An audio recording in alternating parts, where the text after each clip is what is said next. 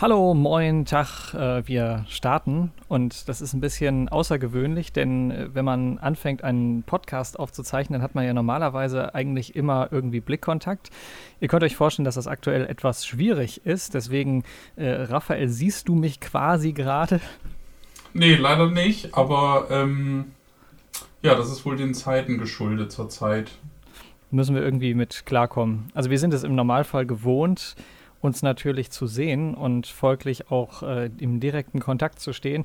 Aber ich glaube, wir werden das irgendwie hinkriegen, auch mit den äh, entsprechenden Maßnahmen, die wir einhalten, äh, dass wir uns einfach audiomäßig dann verständigen und äh, uns gegenseitig ins Wort fallen und dann nicht winken können, weil wir haben jetzt auch gerade keine Webcams oder ähnliches aufgebaut. Wir probieren es einfach mal so, aber es wird, es wird irgendwie wird das klappen. Äh, zunächst äh, wollen wir uns natürlich ein bisschen vorstellen, damit ihr überhaupt wisst, was, wer sind wir überhaupt, was haben wir so vor. Und das ist tatsächlich interessant. Wir haben noch nicht mal einen Namen. Also ist äh, der Podcast ohne Name gerade noch. Oder es, hat, es, hatten wir schon einen? Nee, wir hatten noch. Ich glaube noch nicht, ne? Nee, wir haben aber auch schon äh, Witze über die Band ohne Namen gemacht und deswegen ähm, müssen wir da, glaube ich, nochmal in die Ideenfindung gehen, was, wie dieser Podcast genannt werden könnte. Genau nicht, dass hinterher Leute sagen, so, das habt ihr euch ja irgendwo da abgeguckt und das war ja ganz billig der Name, da hat ja andere haben diese Idee auch schon gehabt. Aber welche Idee hatten heutzutage nicht andere auch schon? Also von daher, ähm, ja. Malte und Raphael sind für euch am Start. Äh, ich fange mal an, so ein bisschen zu erzählen, äh, wie wir uns kennengelernt haben und wer wir überhaupt sind. Und Raphael, du fällst mir einfach immer schön ins Wort, äh, beziehungsweise ergänzt das dann vielleicht einfach, was äh, ich so erzähle.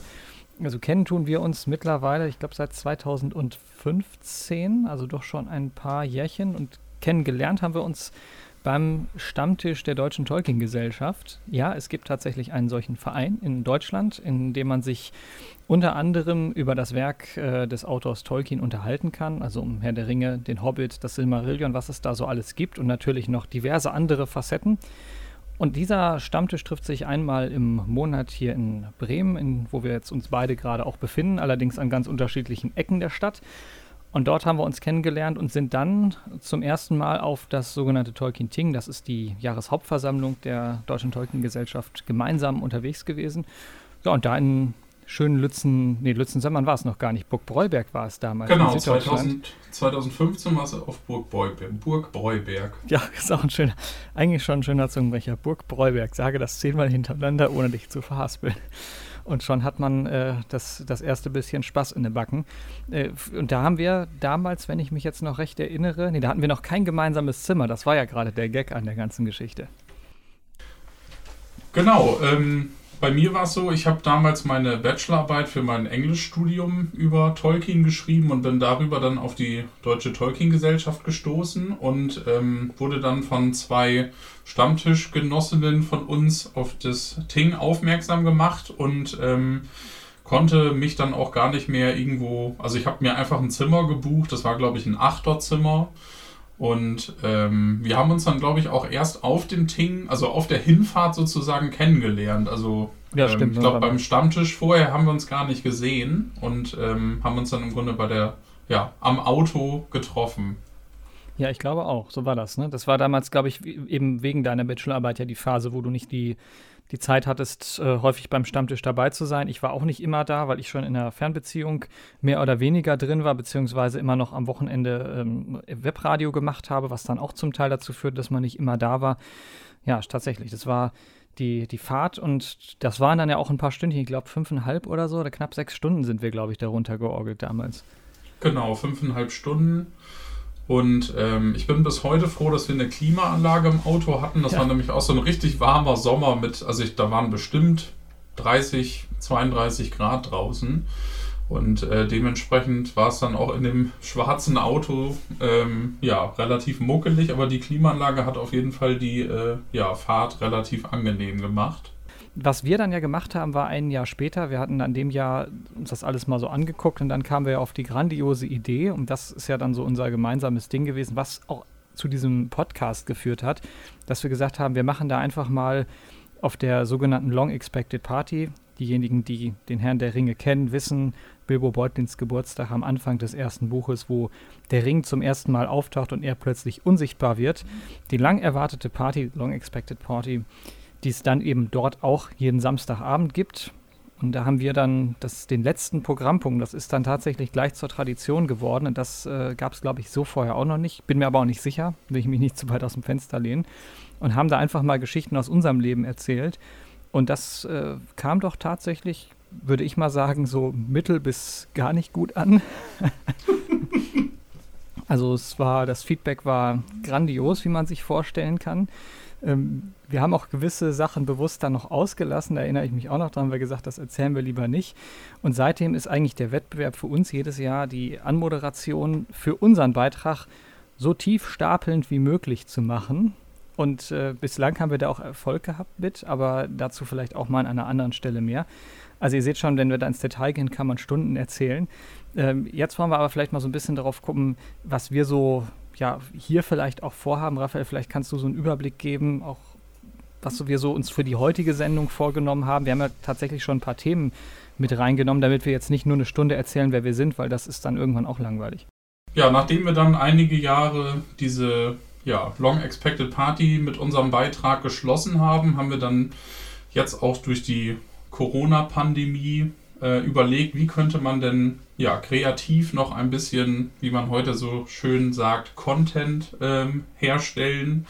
Und ähm, ja, da sind wir auf die Idee gekommen, einen Podcast zu machen, der ja nicht unbedingt so ein konventioneller Podcast sein sollte. Also es gibt ja viele Podcasts, die ein spezielles Thema haben, sei es jetzt Musik oder so ein klassischer Talkshow-Podcast, wo einfach über ja, gewisse aktuelle Themen gesprochen wird, sondern wir haben einfach mal überlegt, was, was uns so interessiert und ähm, genau, ähm, wir haben heute überlegt, für die erste Folge uns einmal ein bisschen mit dem Fünf-Freunde-Hörspiel zu beschäftigen. Das werden ja viele von euch noch aus der Kindheit kennen. Ähm, genau, jetzt gerade in dieser Zeit hat man ja auch einfach viel Freizeit zu Hause, wenn man vielleicht im Homeoffice ist oder so, wo man dann vielleicht doch nochmal eine Hörspielfolge hört. Und ähm, genau, das hatten wir uns so überlegt. Ansonsten, ähm, Malte ist ja aufgrund seines Berufes so ein bisschen, ja, vielleicht kannst du da gleich auch nochmal was zu erzählen, so ein bisschen technischer versiert und ähm, genau, hat sich überlegt, da ein bisschen was zu den Corona-Apps zu erzählen.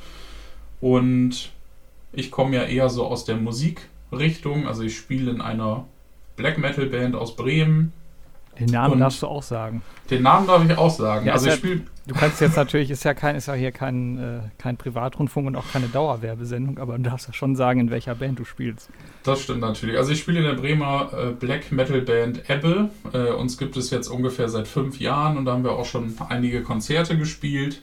Deswegen habe ich mir so auf die Fahne geschrieben, in jeder Folge so ein bisschen was zum Thema Musik zu erzählen und ich habe in den letzten Jahren auf dem Tolkien-Ting einige Vorträge zu diesem Thema gehalten und da werde ich heute so ein bisschen drüber sprechen, wo denn so ein bisschen die Schnittmenge zwischen Fantasy-Literatur und Heavy Metal unter anderem ist.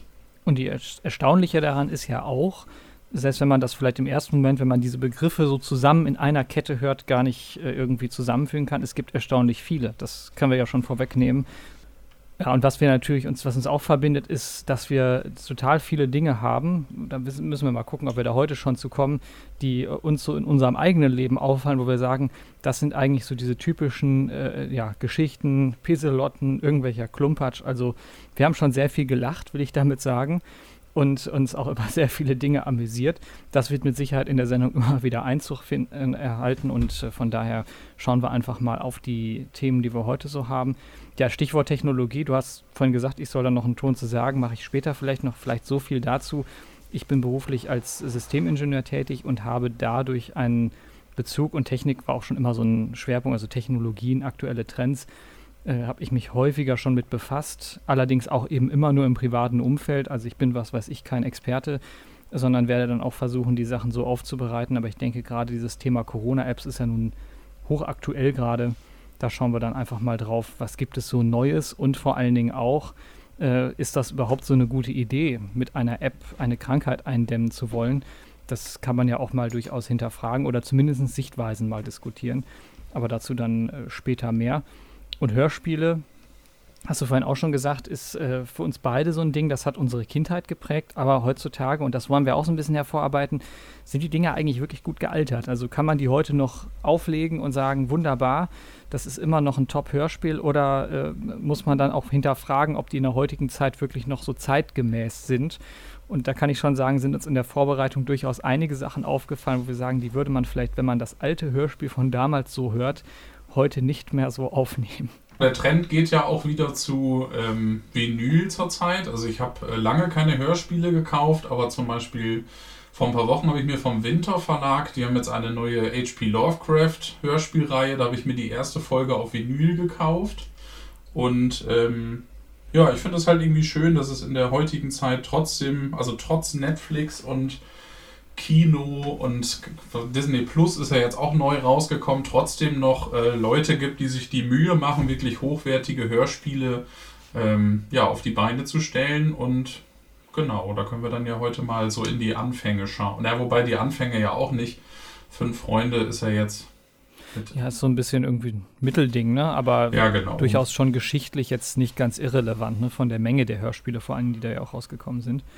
Genau, das war ja für uns beide so, als wir darüber gesprochen haben für diese Folge, so das Hörspiel, ähm, was uns irgendwie äh, am Anfang direkt mit drei Fragezeichen und TKKG oder so in den Sinn gekommen ist, was wir irgendwie als Kinder viel gehört haben. Ja, vor allen Dingen, weil ja auch äh, fünf Freunde, man hatte eine Buchvorlage. Also ich zum Beispiel habe sowohl Hörspiele gehört als auch die Bücher gelesen.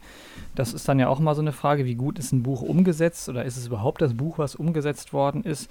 Ähm, ich glaube in allen drei, ja doch in allen drei Fällen, also sowohl bei TKKG, bei Fünf Freunden als auch bei drei Fragezeichen gibt es ja Bücher wie genau. Hörspiele. Genau. Aber ich muss sagen, in allen drei Fällen haben mir eigentlich die Hörspiele immer mehr Spaß gemacht als Kind. Ich war aber auch so ein bisschen nicht so der Lesetyp, von daher, ich habe immer lieber Hörspiele gehört und hatte natürlich folglich auch wesentlich mehr Kassetten dann damals als äh, irgendwie Bücher im Schrank stehen.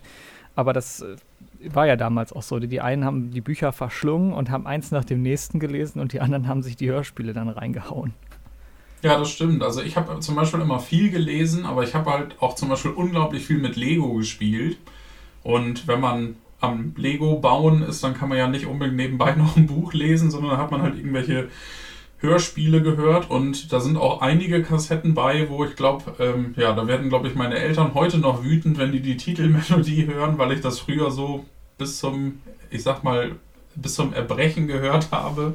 Und ähm, ja, die Kassetten, glaube ich, teilweise auch gar nicht mehr so gut funktionieren, weil die so ausgenudelt wurden über mehrere Jahre. Das war ja auch mal schön bei Kassetten, dieses Ausleiern dann, wenn so ein Band so ausgeleiert war und man hat das aber trotzdem noch gehört und man hat schon gemerkt, die Kassette macht es vielleicht gar nicht mehr lang, aber man hat sich trotzdem immer gefreut, auch die geht ja noch und wieder auf und wieder drauf. Und dann irgendwann hatte man ja meistens dann, das kennen auch viele vielleicht nicht mehr von den Jüngeren, die jetzt zuhören, äh, Bandsalat ist nicht mehr jedem ein Begriff, aber das war natürlich das Schlimmste, was passieren konnte, wenn dann von einem guten Hörspiel, was man hatte, dass die Kassette gerissen war oder so.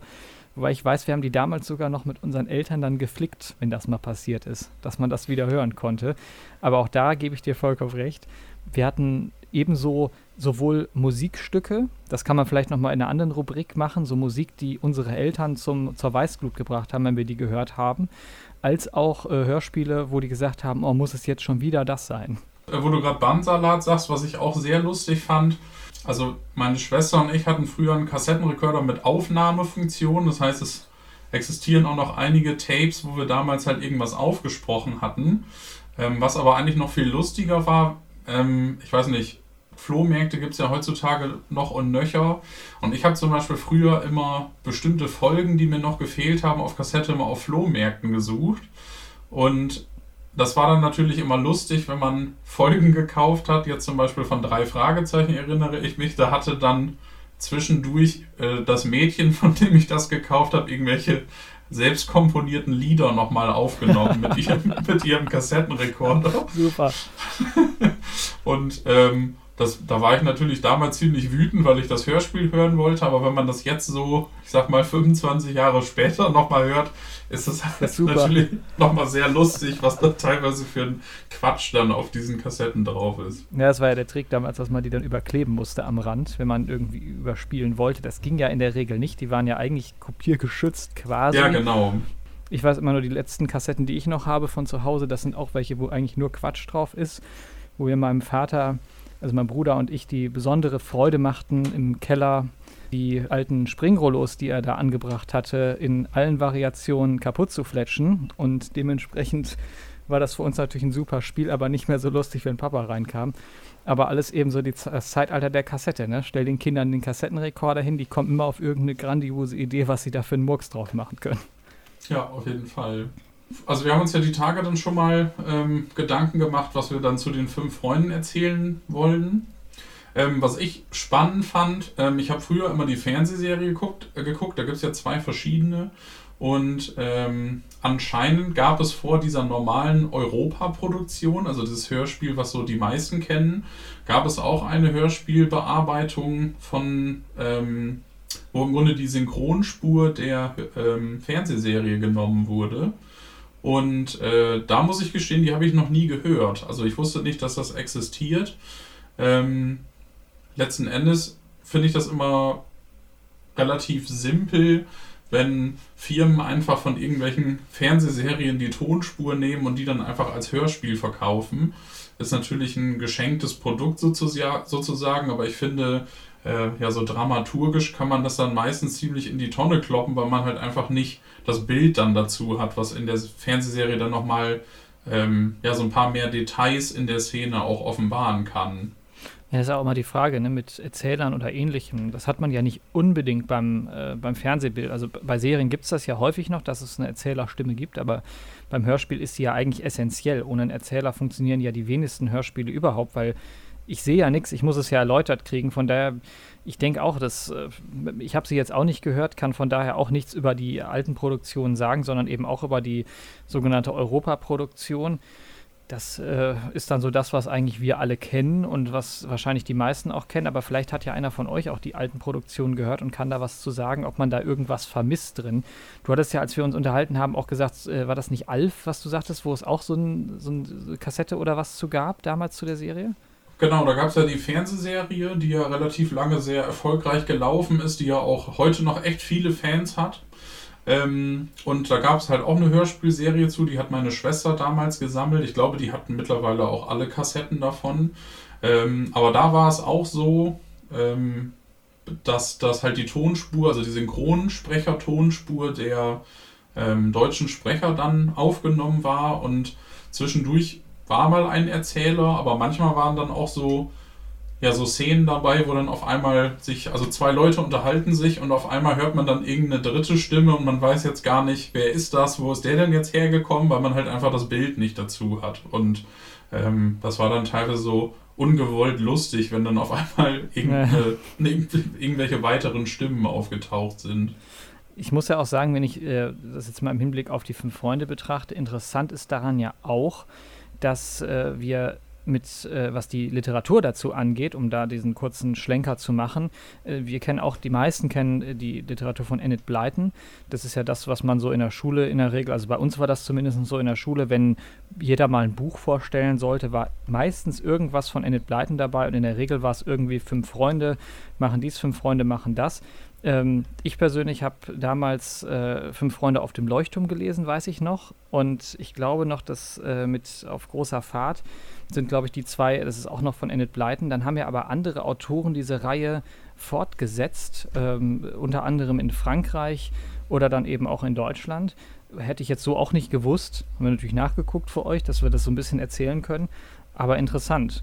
Vor allen Dingen, äh, wenn ich überlege, dass dann äh, 2018 so ein toller Titel äh, rauskam wie Fünf Freunde essen glutenfrei oder Fünf Freunde werden zu Helikoptereltern, dann denke ich so, okay, ist das jetzt so, muss das jetzt so geclustert sein, wenn man so die alten sieht, die waren noch so also un unbehaftet an irgendwelchen Themen und jetzt ist das schon so Essen glutenfrei, ich meine, das ist schon ein sehr modernes Thema, äh, aber es scheint offensichtlich als Format ja immer noch zu funktionieren.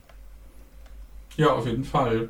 Ich habe das gerade mal nachgeschaut. Also Enid Blyton hat damals ähm, 22 Bücher geschrieben, wobei das eine, also die meisten sind zwischen 19, jetzt muss ich mal eben gucken, 1942 ist das erste rausgekommen 1963 das letzte auf Englisch. Auf Deutsch wurden die dann dementsprechend übersetzt ab 1953. Und in dieser Liste kommt hier noch ein Buch vor, von 1995. Da hat sie wohl ja, knapp 30 Jahre später nochmal eins geschrieben. Aber diese Zahl 21, also die 21 Originalbücher, ähm, merken wir uns mal kurz, denn wenn man sich die Europaproduktion mal anguckt, gibt es nämlich ähm, ja, drei verschiedene Sprecherteams und das eigentliche Sprecherteam mit ähm, unter anderem Oliver Rohrbeck zum Beispiel, der halt auch durch die drei Fragezeichen bekannt ist, ähm, gibt es nämlich nur 21 Folgen und das sind nämlich genau diese 21 Bücher, die sie geschrieben hat. Und ab Folge 22 bei den Hörspielen bis dieses Jahr kommt Folge 135 raus. War mir auch gar, war mir ne? auch gar nicht, ja, total krass. Also es war mir auch gar nicht bewusst, dass es da so viele gibt, weil ich glaube, wenn ich jetzt mal meinen Kassettenschrank durchgucken würde, hätte ich wahrscheinlich auch nur die ersten 21, weil ich mich eigentlich nicht an andere Sprecher erinnern kann. Das ist ja auch immer so eine Frage beim Hörspiel, ne? Das, ob man dann mit einer anderen Besetzung tatsächlich noch gerne das Hörspiel weiterhört. Ich bin da auch immer so zwiegespalten. Manchmal ist es so, dass man sagt, okay, man gewöhnt sich schnell dran. Bei TKKG zum Beispiel, da werden wir wahrscheinlich auch noch mal irgendwie im Laufe der Zeit drauf kommen. Da war das ja so, dass auch die ersten Folgen von teilweise anderen Sprechern als die späteren gesprochen worden sind. Da habe ich dann auch mal, wenn du dann so eins von den älteren und danach direkt ein neues gehört hast, das war immer ein, so ein Gewöhnungsmoment. Du musstest erst wieder denken, ach ja, das sind dieselben, die klingen jetzt nur anders fand ich damals da nicht so geschickt. Aber das ist dann manchmal auch der Lauf der Zeit. Nicht alle Sprecher sprechen 135 Folgen ein. Schön ist ja auch der Titel der 135. Die verdächtige Ölfirma. Also, naja. Die sind, also ich, man muss auf jeden Fall sagen, dass die äh, zeitgeschehen und tagespolitisch auf jeden Fall ziemlich äh, aktuell auch noch sind dann, ne? Und ja. fünf Freunde essen glutenfrei entbehrt ja auch einer gewissen, also da, da, da, muss man ja auf jeden Fall spunzeln. So ist das ja. Vielleicht erzählen wir noch ein bisschen was zu den fünf Freunden an sich, denn äh, bei fünf Freunden, wer das jetzt nicht kennt, wird natürlich denken, ja, fünf Freunde, fünf Freunde, wer das nochmal? Natürlich kann man das auch mal schnell in der Suchmaschine des Vertrauens eingeben und sich da Informationen zu besorgen. Aber so ein bisschen was wollen wir euch natürlich auch erzählen äh, über das Setting beziehungsweise über die handelnden Personen, nämlich über, jetzt muss ich gucken, dass ich das richtig rum vorlese. Also äh, Anne ist dabei, Julian, äh, George und Dick, wahrscheinlich im englischen Original dann Anne, Julian, George und Dick. Und Timmy, das ist der Hund der vier, deswegen dann die fünf Freunde. Und die erleben in diesen Bücher und auch Hörspielreihen diverse Abenteuer. Das war damals äh, ja von, ich sag mal, sehr seichter, äh, seichtem Verlauf bis schon ganz schön gruselig zum Teil, wenn ich mich so zurückerinnere. Also es gab schon Folgen der Hörspiele, da hat man gesagt, die hört man vielleicht nicht unbedingt im Dunkeln in irgendwelchen Buden, die man sich gebaut hat, sondern dann doch schon eher im Hellen. Wie, wie ging dir das da? Ja, das geht mir genauso. Ich bin sowieso jemand, der ähm, eine sehr lebhafte Fantasie hat. Und da muss ich auch sagen, dass ich ähm, bei Fünf Freunde auch einige Folgen hatte, die ich dann als Kind so mit, weiß nicht, sechs, sieben Jahren dann doch eher, ich sag, ich sag mal, Sonntagnachmittag gehört habe und jetzt nicht unbedingt zum Einschlafen im Bett oder so. Aber das hat ja auch den Reiz ausgemacht. Also ja, also Gruseln oder auch spannende Sachen, das ist ja auch gerade für einen heranwachsenden Menschen echt super spannend, auch solche Gefühle mal auszuleben. Und ähm, also ich muss da sagen, dass ich Fünf Freunde eigentlich immer von den ganzen Hörspielen so am, am besten fand, weil mich das irgendwie am meisten unterhalten hat, sage ich mal. Das ist ja auch so ein Faktor, ne? ob ein Hörspiel auch unterhaltsam ist oder ob es einen nur, nur packt am Anfang und dann plötzlich lässt das total nach. Also ich muss sagen, bei denen, die ich hatte, jetzt, ich kann mich aber auch nicht mehr so gut dran erinnern, weil ich sie auch alle nicht mehr habe. Wir haben die dann irgendwann alle an äh, bekannte äh, Kinder in der Bekanntschaft so rum, haben wir die dann verkauft oder eben auch verschenkt, weil mein Bruder und ich dann auch gesagt haben, wir haben ja so viele Hörspielkassetten noch, die wir nicht mehr hören oder nicht mehr regelmäßig hören, dann sollen sich lieber andere äh, jüngere Leute daran erfreuen und haben das dann ja auch. Aber das, wenn ich so mit denen, denen ich darüber gesprochen habe damals, denke ich auch so, einige waren echt die, wie du sagtest, die hat man nicht im Dunkeln und auch nicht eher am schönen Sonntagnachmittag so gehört. Ich habe noch mal reingehört gestern in eine Folge und ähm, wir haben ja vorhin darüber das so ein bisschen angerissen, ob die denn gut gealtert sind oder nicht. Ähm, also ich würde schon sagen, dass das gut gealtert ist. Also ich habe die komplett gehört, die Folge. Das war meine Lieblingsfolge damals immer, Folge 12, Fünf Freunde auf der Felseninsel. Ja, das ähm, kenne ich auch, ja. Ich habe die bei Spotify gehört. Ich habe zwar noch einen Kassetten Deck in meiner HiFi-Anlage, weil ich auch ähm, gerne Schallplatten höre. Und da habe ich mir letztes Jahr nochmal ein Kassettendeck besorgt, weil halt auch gerade in der Black Metal-Szene viel Tapes gemacht werden und wir mit unserer Band letztes Jahr auch noch ein Tape rausgebracht haben. Und ähm, ja, also ich muss wirklich sagen, ich werde jetzt die Tage wahrscheinlich noch mal ein paar mehr Folgen hören. Also das ist auf jeden Fall eine Hörspielserie, die ich Kindern und Erwachsenen heutzutage auch immer noch empfehlen würde. Ja, und es ist ja auch so, dass man jetzt nicht sagen muss, es ist wirklich nur was für Kinder. Klar, es ist erstmal vom Setting her so, dass man sagt, es ist damals war die Intention, ein Hörspiel für Kinder zu machen, aber es ist schon irgendwie auch ein, ich sag mal, familientaugliches Hörspiel, was man auch durchaus in der Familie hören kann wo man jetzt nicht als erwachsener Mensch sagen muss, ach, das ist ja tot langweilig, was da passiert, sondern äh, wenn man sagt, okay, ich kann mir jetzt auch mal eine Geschichte mit Kindern anhören, eine Abenteuergeschichte, dann ist es durchaus was, wo ich auch sagen würde, kann man durchaus heute noch sehr gut hören. Und du sagtest das vom wegen Thema Altern. Die Frage ist ja auch immer, sind da Sachen äh, dargestellt worden oder formuliert worden oder äh, in das Hörspiel irgendwie eingeflossen, wo man sagt, oh nee, das würde man in der heutigen Zeit überhaupt nicht mehr so machen. Und da muss ich auch sagen, das hat sich auch von der Buchvorlage wie von den Hörspielen her verhält sich da ja eigentlich so, dass man das ins heutige so rein äh, importieren kann, ohne irgendeinen sagen wir mal, Abstrich machen zu müssen. Klar, da gibt es dann äh, sowas wie äh, Fünf Freunde und ein Zigeunermädchen. Das würde man vielleicht heute nicht mehr unbedingt so sagen. Das ist aber dann auch eher eine Frage der Formulierung, wenn man aber überlegt, es ist 1979 rausgekommen. Ja, okay, dann äh, war das damals einfach noch so die Wortwahl, die man da hatte. Aber das sind, glaube ich, im, im, Gesamtkontext würde ich sagen, sind das Kleinigkeiten, die da vielleicht äh, angepasst werden müssten, weil man sagt, heute würde man das vielleicht so nicht mehr machen. Genau, und ich muss halt auch sagen, ich bin jemand, der eigentlich auf so politische Korrektheit immer ziemlich achtet. Und ähm, da hatte ich jetzt nicht das Gefühl, dass da irgendwie komische Wörter benutzt werden, die man heutzutage nicht mehr benutzt. Und man muss ja auch sagen, wenn man sich das mal anschaut, zum Beispiel die Georgina, die ist ja ein Mädchen, die gerne ein Junge sein möchte und deswegen wird die ja von allen George genannt und hat halt auch kurze Haare und trägt ja auch ähm, Jungsklamotten, sag ich mal.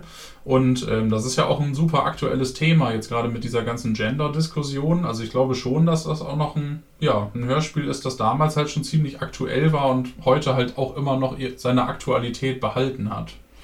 Schön ist auf jeden Fall ja auch, was, was wir vielleicht noch ergänzen können, denn äh, wenn ihr jetzt sagt, okay, wir wollen uns da mal mehr drüber informieren, gerade über die Hörspiele, es gibt tatsächlich auch eine Fan-Webseite unter 5-freunde.de, wo man unfassbar viel über die ganze Hörspielreihe nachlesen kann, was da alles so drumherum ist. Man kann Bilder von den Sprechern und Sprecherinnen sehen.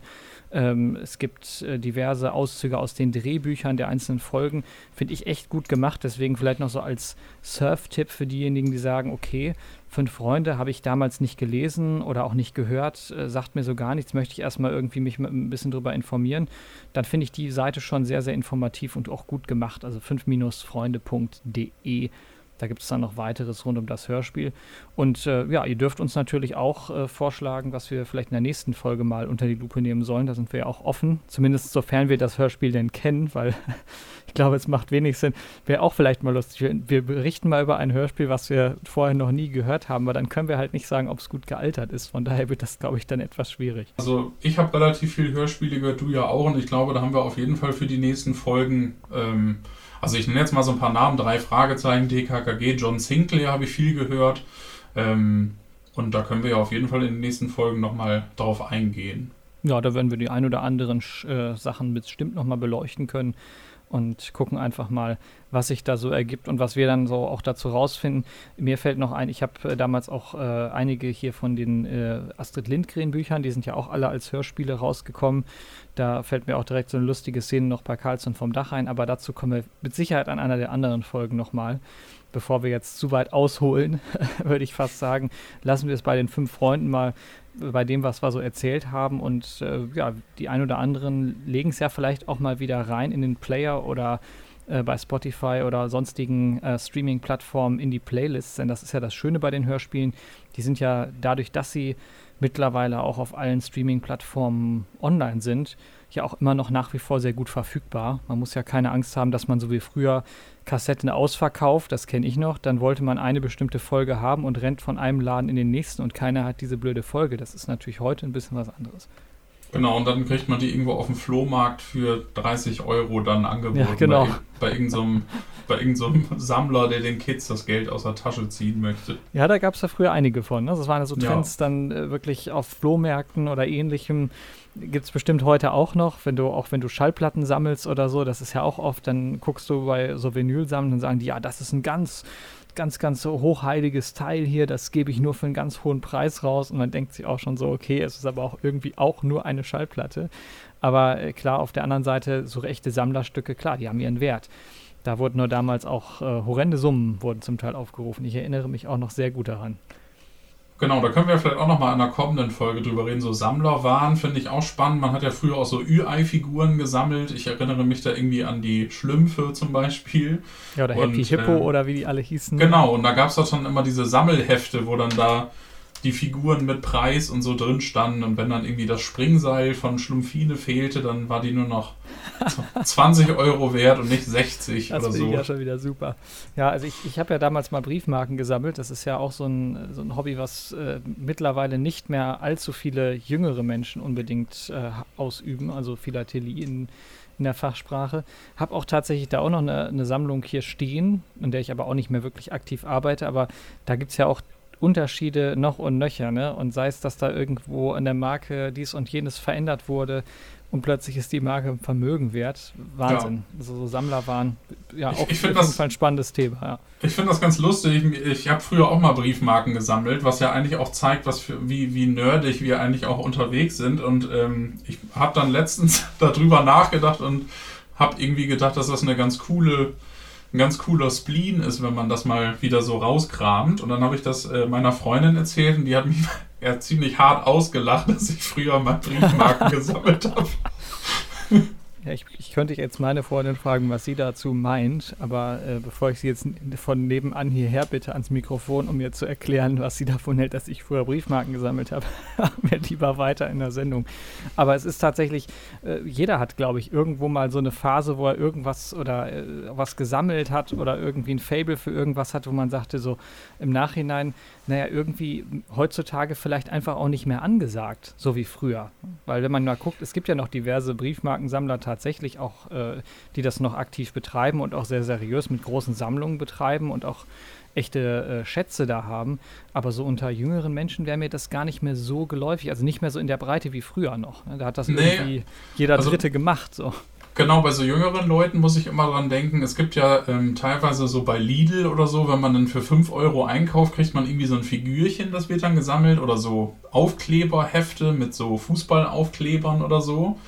Ähm, aber ich glaube, dieses Sammelthema sollten wir auf jeden Fall im, im Blick behalten, weil ich musste jetzt auch zum Beispiel gerade noch an diese unglaublich grausigen Diddleblätter, ja. die, die, man früher gesammelt hat.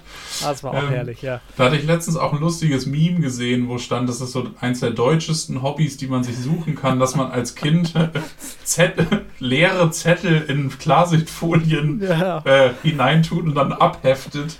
Ich das hatte damals, das, das vielleicht noch als ganz kurze Anekdote dazu, ich hatte damals tatsächlich einen so einen DIN A4 Diddleblock und man glaubt gar nicht, was ein DIN A4 Diddleblock damals wert war in dieser ganzen Phase, wenn man die Blätter davon und ich habe so gedacht, oh, ich brauche den eigentlich nicht und dann merkte ich auch, alle sammeln das und habe die Blätter einfach so in der, in der Pause gesagt, wer so ein Blatt haben will, kann vorbeikommen und kriegt eins. Der Block war leer am Ende der Pause ja. in, der, in der Schule. Also es war Wahnsinn. Das, Alle haben das, das gesammelt. Abgefahren dann hat tatsächlich bei uns im Ort, in diesem kleinen 15.000 Personen Örtchen, also wirklich kein, große, kein großer Ort in äh, Nordrhein-Westfalen in der Nähe von Münster, wo ich aufgewachsen bin, äh, ein Laden aufgemacht nur dafür. Also wirklich ein Laden, der nur Diddelzeug hatte, wo ich so gedacht habe, also ich meine, in dem Moment zwar eine Geschäftsidee, die natürlich floriert ist, aber der hat ein Jahr später hatte der Laden zu.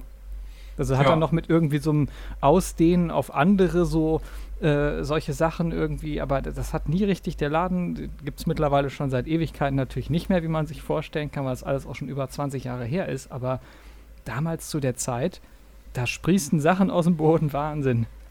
Aber gibt es ja heutzutage auch noch, habe ich die Tage noch drüber nachgedacht, was eigentlich aus diesem Bubble Tea Trend geworden ist. Da sind doch auch, also innerhalb von einem halben Jahr war äh, jede Innenstadt Deutschlands gepflastert mit Bubble Tea Läden. Was ähm, war das ähm, nochmal? Also das ist, glaube ich, an mir vorbeigegangen. Ach so, das, äh, das war so Eistee und da waren dann so, ich glaube Tapioca-Stärke war das, das waren so gefüllte so Bällchen, wo so Saft drin war. Und dann hat man das so. Dinger. Ja, genau. Und das, das, das, ähm, der Trend, der kam ja irgendwie, glaube ich, aus Japan oder Korea, da bin ich mir nicht ganz sicher. Ähm, und das gab es da schon seit, keine Ahnung, 70er, 80er. Und das ist dann so, ich sag mal so 2010, 2011, glaube ich, so nach Deutschland rüber geschwappt. Und ähm, ja, ist dann, glaube ich, relativ schnell wieder im, im, ja, der Zahn der Zeit hat das, hat das glaube ich, dann äh, ja alles wieder verschwinden lassen.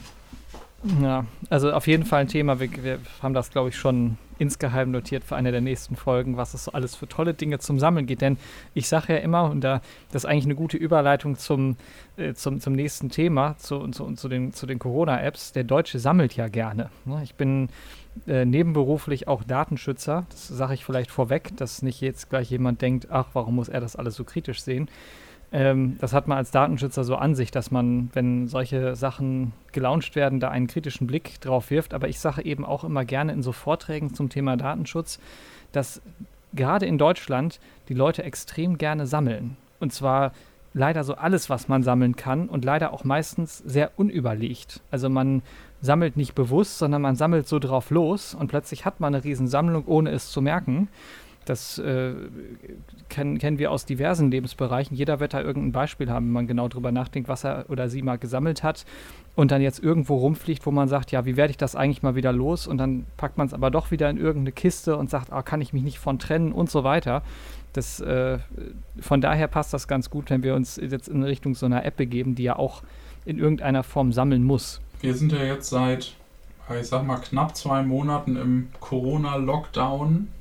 Naja, so lange ist es noch gar nicht, ne? Sechs, sechs, sechs Wochen. Ich sage mal so sechs, sieben Wochen sind das mittlerweile, ja.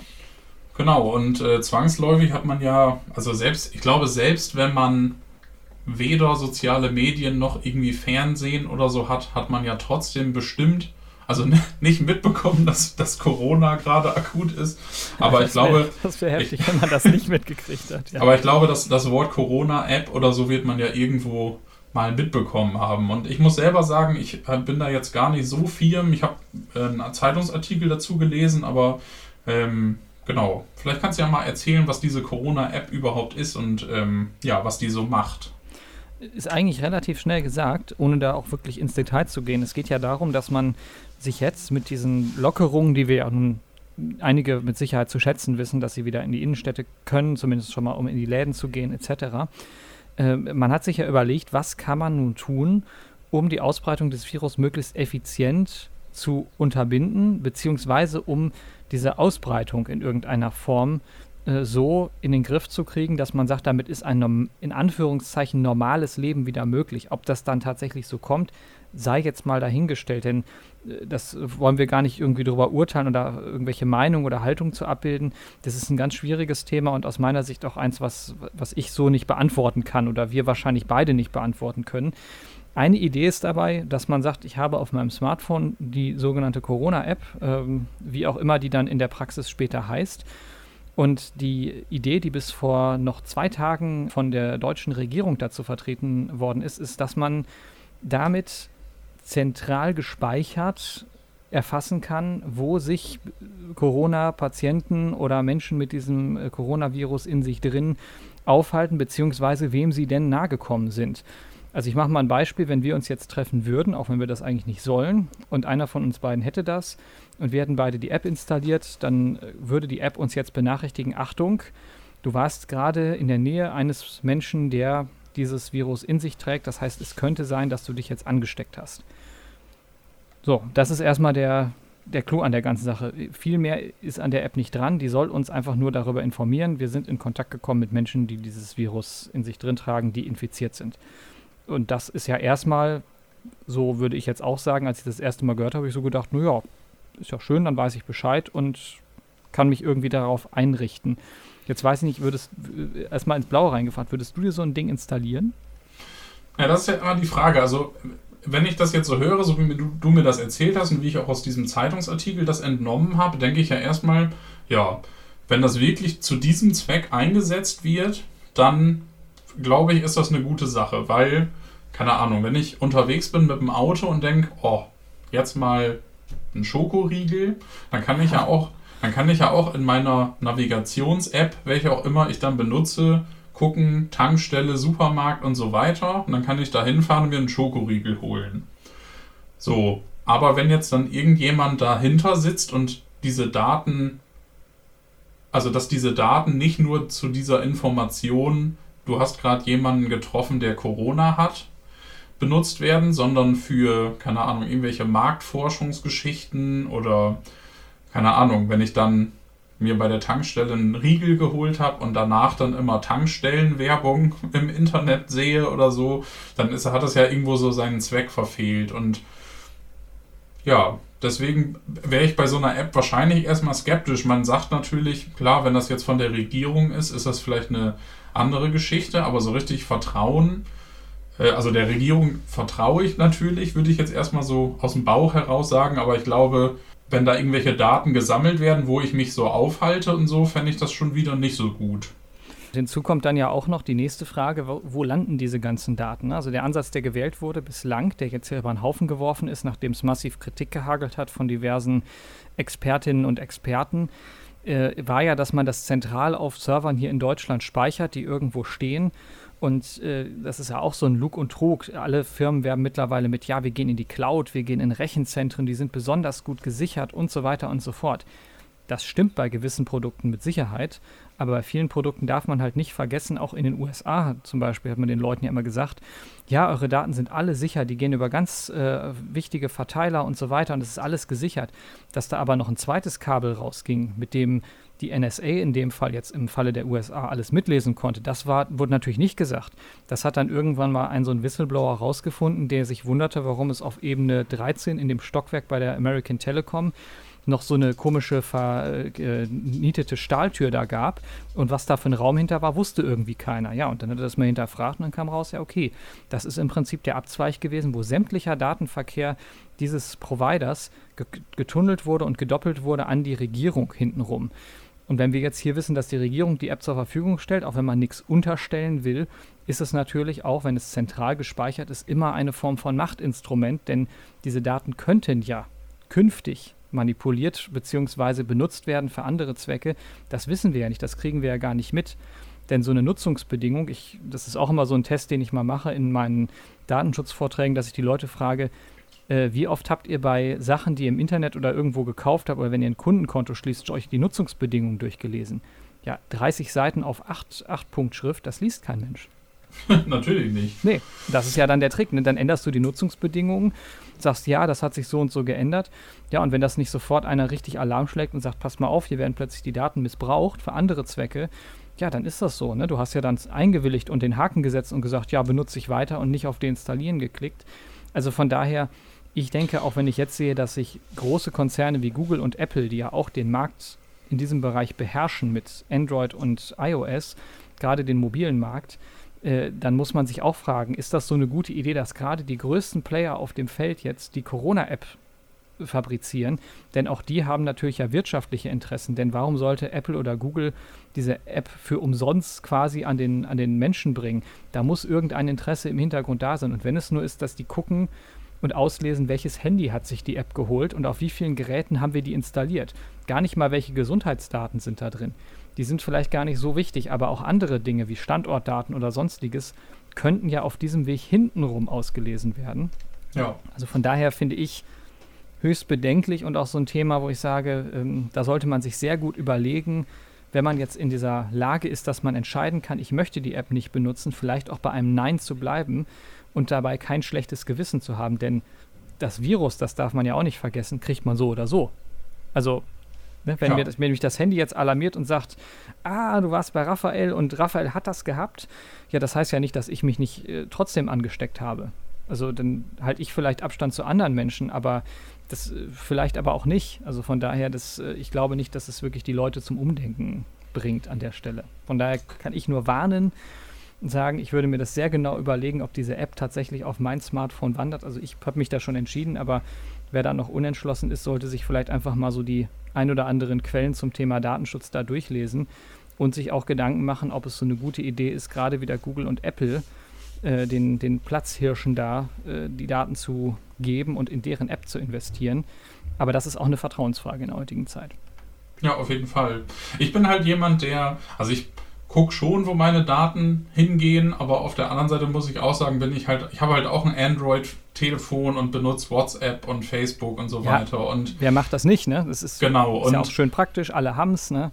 Genau, ich finde halt einfach, dass da eine gewisse, ich finde eine gewisse, ja, wie soll ich das sagen, eine respektvolle und ähm, ja, also eine gewisse Skepsis sollte halt da sein. Man darf natürlich nicht in irgendwelche wirren Verschwörungstheorien abrutschen, ähm, was da alles irgendwie ja so passiert. Aber ich glaube, gerade die letzten Jahre haben irgendwie allen Leuten gezeigt, dass da auf jeden Fall ziemlicher Schmuh mit den Daten gemacht wird. Und ich finde, wenn man das verleugnet, da sollte man auf jeden Fall sich nochmal ein bisschen Informationen zu besorgen. Und was ich jetzt gerade nochmal sagen wollte, ähm, ich persönlich finde zum Beispiel, dass diese Lockerungen, die jetzt in Deutschland ähm, auf Corona, also klar gibt es jetzt irgendwie eine Maskenpflicht ab Montag, aber ähm, ich finde die Lockerungen teilweise ein bisschen verfrüht. Ja, und dann ist so. es ja, wie du auch gesagt hast, die Frage einfach, ähm, ist es nicht sinnvoller, sich eine Maske aufzusetzen, sich die Hände zu desinfizieren und öffentliche Orte und große Menschenansammlungen zu meiden, als sich dann irgendwie eine App runterzuladen und irgendwie darauf zu vertrauen, dass alle da so ehrlich sind und da alles richtig eintragen und dann, ja, keine Ahnung. Ja, aus meiner finde, Sicht auch so eine Scheinsicherheit, wie du sie schon ja, genau. beschreibst. Genau. Und das, das ist ja gerade die Gefahr bei Krankheiten, denn Krankheiten sind ja nun mal was, was man erstmal nicht sieht. Viren sind auch unsichtbar. Und ich glaube, da, da haben auch diverse Virologen ja auch in den letzten Tagen und Wochen schon was zu gesagt. Aber ich habe manchmal auch so ein bisschen das Gefühl, das wollen einige Leute auch nicht hören. Das ja. ist dann ja auch okay so. Ich meine, jeder kann da sich seine eigene Meinung und Haltung zu entwickeln. Du sagtest es schon, es gibt auch schon diverse Verschwörungstheorien, dass diese Krankheit gar nicht existiert. Äh, wer daran glaubt, äh, kann das ja auch tun, denn dafür haben wir, sagen wir mal so, ein Persönlichkeitsrecht, in, zumindest in Deutschland, dass man da seine Persönlichkeit äh, frei entfalten darf und folglich auch sagen darf, ich glaube da nicht dran und, oder ich glaube, dass die App eine super Möglichkeit ist. Was wir hier dargestellt haben, war ja auch nur eine, sagen wir mal, kritische Sichtweise zu dem Thema. Es gibt ja auch diverse andere, die sagen, das ist total super, wenn das so kommt. Und ja. wer sich dem anschließt, soll das auch tun. Also bei, bei weitem soll das hier nicht als äh, ich sag mal, Plädoyer zu verstehen sein, dass man jetzt seine Haltung oder Meinung ändern muss, sondern wir haben einfach mal eine kritische hier vertreten, weil wir es jetzt aus dem Team heraus können. Aber das war es dann auch. Und dann muss man auch mal schauen. Vielleicht äh, widerspricht ja auch die tatsächliche hinterher die Erfolge dieser App dann dem, äh, sagen wir mal, datenschutzrechtlichen Bedenken. Das mag ja auch noch passieren in der Praxis. Aber so weit sind wir ja noch nicht. Genau, wissen kann man es nicht. Äh, letzten Endes, glaube ich, wenn man seinen gesunden Menschenverstand benutzt und ähm, nicht immer alles glaubt, was irgendwie, oder was heißt nicht alles glaubt, äh, nicht einfach alles so hinnimmt, was einem irgendwie gesagt wird und so ein bisschen hinterfragt, kann man da, glaube ich, relativ schnell auch sich eine Meinung zu solchen Themen bilden. Ja, dann würde ich fast sagen, lass uns das Thema mal an der Stelle ja. so stehen lassen. Wir können das ja immer noch mal aufrufen, wenn denn tatsächlich diese Apps dann mal äh, gelauncht wurden und man dann auch weiß, wie verhalten die sich in der Praxis und ist das tatsächlich vielleicht auch äh, ein Erfolg oder auch nicht. Äh, und lieber noch ein bisschen äh, was Musikalisches, so als ich hätte fast gesagt zum Rausschmiss machen, aber stimmt ja nicht. Wir wollen ja die Leute nicht rausschmeißen, sondern ja eher jetzt ein Thema einführen. Du hast es schon am Anfang der Sendung gesagt, du hast da schon Vorträge auch zu gehalten, aber zunächst muss man natürlich sagen, äh, wenn wir von Musikstilen sprechen, gibt es unendlich viele. Äh, du hast schon erwähnt, du spielst selber in einer ähm, Black Metal Band. Das äh, ist wiederum eine Sparte des Metals. Kannst du kurz erklären, äh, weil für, für alle, die jetzt so wie ich sagen, ja, ich hab, kann mir da so ungefähr was drunter vorstellen, was da so der Unterschied ist, warum man jetzt nicht sagt, ich mache Metal-Musik, sondern ich mache Black Metal-Musik? Ja, ich, ich glaube, ich fange mal an, wie ich da so zugekommen bin. Also ich bin da jetzt 32 und ähm, ja, habe in den 90ern viel Hip-Hop gehört. Also mein erstes Konzert war irgendwie, glaube ich, 99 in, im Jugendtreff. Da gab es irgendwie Ferris MC für, ich glaube, 18 Mark. Wahnsinn noch, ne? Ja. ja, das war echt cool. Äh, genau, und ähm, bin dann so ein bisschen auch inspiriert durch meinen Vater so an diese ganzen Classic Rock Sachen gekommen. So, da werden, glaube ich, die meisten auch was mit anfangen können, wenn man so, so Bands wie ACDC oder The Who oder Black Sabbath kann man ja auch schon fast dann zum Metal zählen.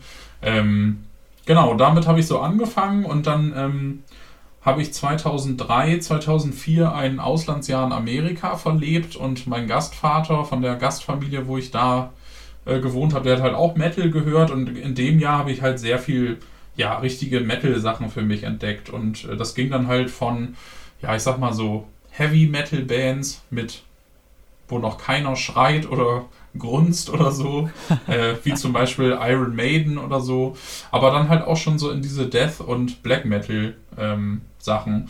Ähm, und ich habe mir überlegt, weil ich halt Musik, ja, das ist halt ein großer Teil meines Lebens, habe ich mir überlegt für diese Podcast-Serie, dass ich einfach jede Folge ein bisschen was über Musik erzählen werde. Und ich glaube, wenn ich jetzt irgendwie äh, anfange, hier Genres zu erklären, sprengt das, glaube ich, auf jeden Fall den Rahmen der ersten Folge. Ähm, letzten Endes kann man zu Black Metal sagen, das ist halt eine, ja, ich sag mal, eine sehr atmosphärische Art des Metal, die aber auch sehr rau daherkommt, also verzerrte Gitarren, sehr, ähm, sehr schrill und ähm, ja, auch mit dem typischen Schrei- oder Krächzgesang, sag ich mal. Ähm, und ich werde zu dieser Folge auf jeden Fall mal eine Spotify-Playlist machen. Die können wir dann ja auch auf unserer Website verlinken. Da könnt ihr mal reinhören, ähm, ja, was so Black Metal ist. Ja, und, das ist vielleicht ganz gut als Einblick. Dann hat man mal so ein paar Beispiele. Das ist oftmals, sagt ja denn die Musik auch mehr als tausend Worte. Genau, das stimmt. Und ähm, ja, ich habe dann, also ich glaube, mein Musikgeschmack hat sich in den letzten Jahren, also von 2004, wo es dann losging mit Metal, ähm, ja, immer noch weiter verändert. Da sind immer neue Bands dazugekommen. Alte sind vielleicht mal irgendwie rausgeflogen, die man dann irgendwie doch nicht mehr so cool fand. Man spricht da ja immer so von der Jugendsünde, wenn man fr früher irgendwie noch so. Ich habe letztens noch meine alten Maxi-CDs gefunden mit Scooter und DJ Bobo und Mr. President und so. Ja, wobei das ähm, ja doch irgendwie auch unsere Kindheit war, ne? So, ja, auf jeden Fall. Also in den 90ern war das alles total angesagt. Ja, gerade Eurodance ist auf jeden ja. Fall da ein großes Ding gewesen, so, ne? Nee, genau. Und dann, ähm, ja, sind wir auch immer viel auf Festivals gefahren und äh, bin, ich bin dann über einen guten Freund ans Amboss Mag gekommen. Das ist ein deutscher Online-Blog, der Metal-Reviews und Konzert-Reviews schreibt. Und äh, da habe ich zum Beispiel in den letzten Jahren immer den Partisan Festival oder Partisan Open Air Bericht mitgeschrieben. Ja, und ich habe mir dann überlegt, dass ich ja auf dem Tolkien-Ting auch mal einen Vortrag halten könnte zum Thema. Also ich habe dann sogar zwei Vorträge gehalten und jetzt auch schon zwei Jahre hintereinander ähm, zwei Vorträge. Einmal zum Thema Fantasy und Heavy Metal, weil es halt echt sehr viele Bands gibt, die halt von Fantasy-Werken ähm, inspiriert sind. Ähm, ja, allen voran so eine Band wie Blind Guardian ist, glaube ich, den meisten, meisten noch irgendwie ein Begriff. So eine deutsche, ja, ich sag auch mal vorsichtig äh, Heavy Metal Band. Ich finde diese Genre-Schubladen, die haben in den letzten ich merke Jahren das schon. Auch, ja, ja. die haben in den letzten Jahren, glaube ich, auch ein bisschen Überhand genommen. Und wenn man dann irgendwie von, keine Ahnung, Epic, Symphonic, keine Ahnung, Death Metal redet oder was auch immer. Dann weiß man irgendwann gar nicht mehr, was man eigentlich hört, ne? So, oder die, beziehungsweise man könnte auch einfach sagen, ich höre die Band. Das ist, also, ich glaube, dann ist der Bandname auch irgendwie eindeutiger, ne? weil Blind Guardian, das kann man noch irgendwie nachschlagen, dann findet man die Musik und dann kann man sich das reinziehen. So, ne? Genau, dann, dann hört man sich das an und denkt, ja, das gefällt mir oder halt nicht.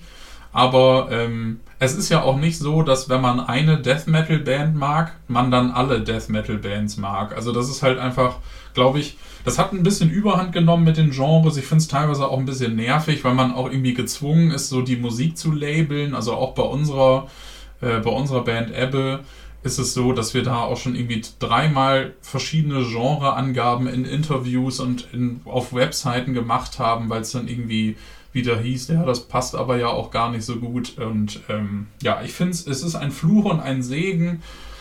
Ähm, für mich als Musikjournalist ist es natürlich einfacher dann, wenn man zum Beispiel einen Festivalbericht schreibt, einfach immer hinter den Bandnamen zu schreiben, das und das Genre, dann wissen die Leute ungefähr, worum es geht oder ähm, ja genau, können sich darunter was vorstellen, aber eigentlich ist es immer schöner, äh, das irgendwie mit anderen Bands zu vergleichen und dann sagen, Band XY klingt wie oder klingt ähnlich wie die und die hm. äh, Band, damit man das halt so ein bisschen besser einordnen kann.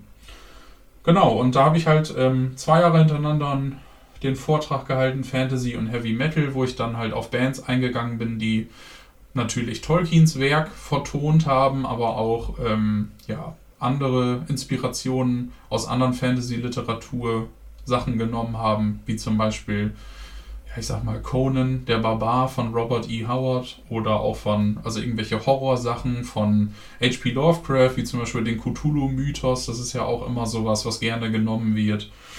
Und ähm, ja, das war ziemlich spannend auf jeden Fall, da ja, über diese Band zu berichten und auch zu ähm, darzustellen, was da so, ja, was da so für Symboliken und ähm, Textfragmente auch in den Lyrics dann übernommen wurden. Was ich ganz witzig fand, im ersten Jahr, wo ich den Vortrag gehalten habe, habe ich nur Bands genommen, wo ich sage das immer ganz lustig, wo man verstehen kann, was der Sänger oder die Sängerin singen. und halt Warst du dann vorsichtig, nicht, hätte ich jetzt fast gesagt. da war ich vorsichtig.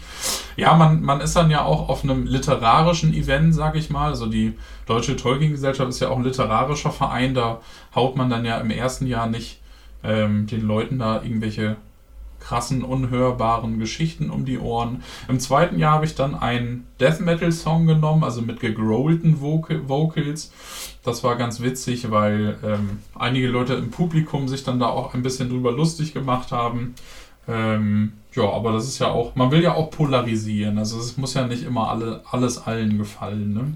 Nee, ich muss da auch dazu sagen, also ich äh, bin da auch manchmal etwas zwiegespalten. Also ich habe äh, keinen, mein Musikgeschmack ist so, ja, ich sage mal, breit gefächert, weil ich mich an viele, sagen wir mal, so irgendwie auch rantraue und gewöhne. Es mag daran liegen, dass ich ein paar äh, Jahre Radio gemacht habe, wo man ja auch äh, häufig mit nur Mainstream entweder konfrontiert ist oder so gar kein Mainstream konfrontiert ist, aber auch so gar kein Mainstream ist irgendwie schwierig zu definieren. Von daher hat man dann so alles Mögliche mal gehört unter anderem eben auch diverse Werke aus den von dir bereits angesprochenen Genres.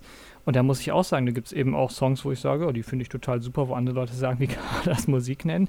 Aber äh, das gibt es, glaube ich, in allen Bereichen. Und von daher finde ich es auch nicht schlecht, wenn man dann sagt, okay, in so einem Vortrag, man nimmt auch bewusst mal ein bisschen mehr Sparte und auch mal ein bisschen extremer die Sparte, als dass man sagt, ja, es muss alles so an der Oberfläche kratzen. Denn du hast ja auch tatsächlich diverse Parallelen herstellen können. Und wenn die Parallele da ist, warum nicht? Ne?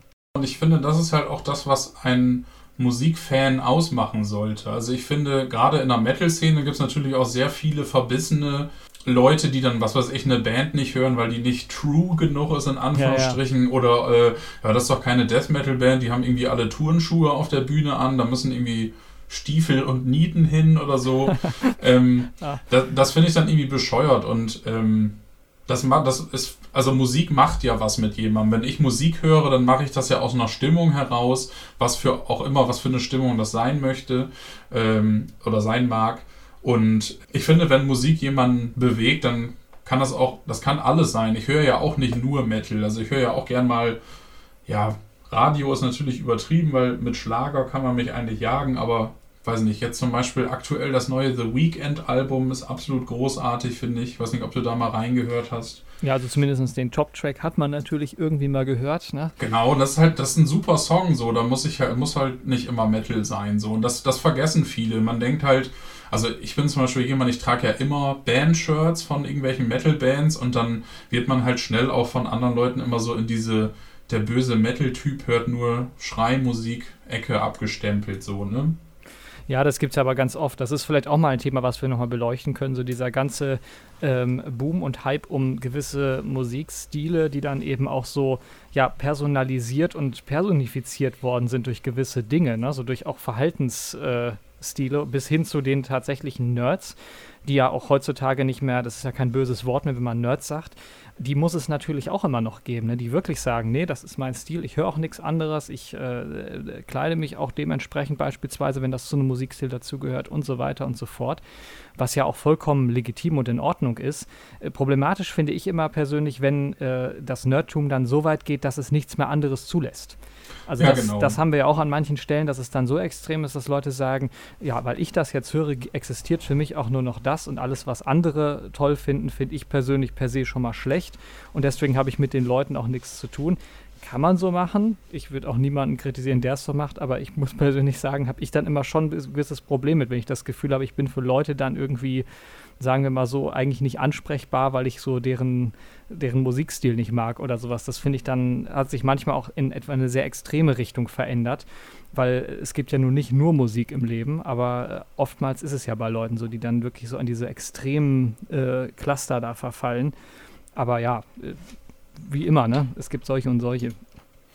Ja, ich weiß genau, was du meinst. Der zweite Vortrag, der hieß Natur, Mythen und Folklore. Viele, ja, ich sag mal, das grobe Umfeld des Black Metal hat natürlich auch viele Bands ähm, ja, hervorgebracht, gerade in den 90ern und jetzt auch in den letzten Jahren wieder, die eher, also weg von satanischen Texten hin zu Natur, ähm, ja, Naturdarstellungen, die ja auch in Tolkiens Werken zu finden sind oder halt Vertonung von folkloristischen Texten oder ähm, ja, Mythen aus oder volkskundlichen Mythen. Und genau, der zweite Vortrag hat halt davon gehandelt. Ich habe mir gerade überlegt, ich werde dazu auch nochmal eine Spotify-Playlist machen für die Leute, die da gerne mal reinhören ähm, wollen. Und ähm, ja, also ihr könnt ja auch nochmal in die Kommentare unter dieser Folge schreiben, ob ihr in Zukunft vielleicht auch nochmal diesen Vortrag hier hören möchtet.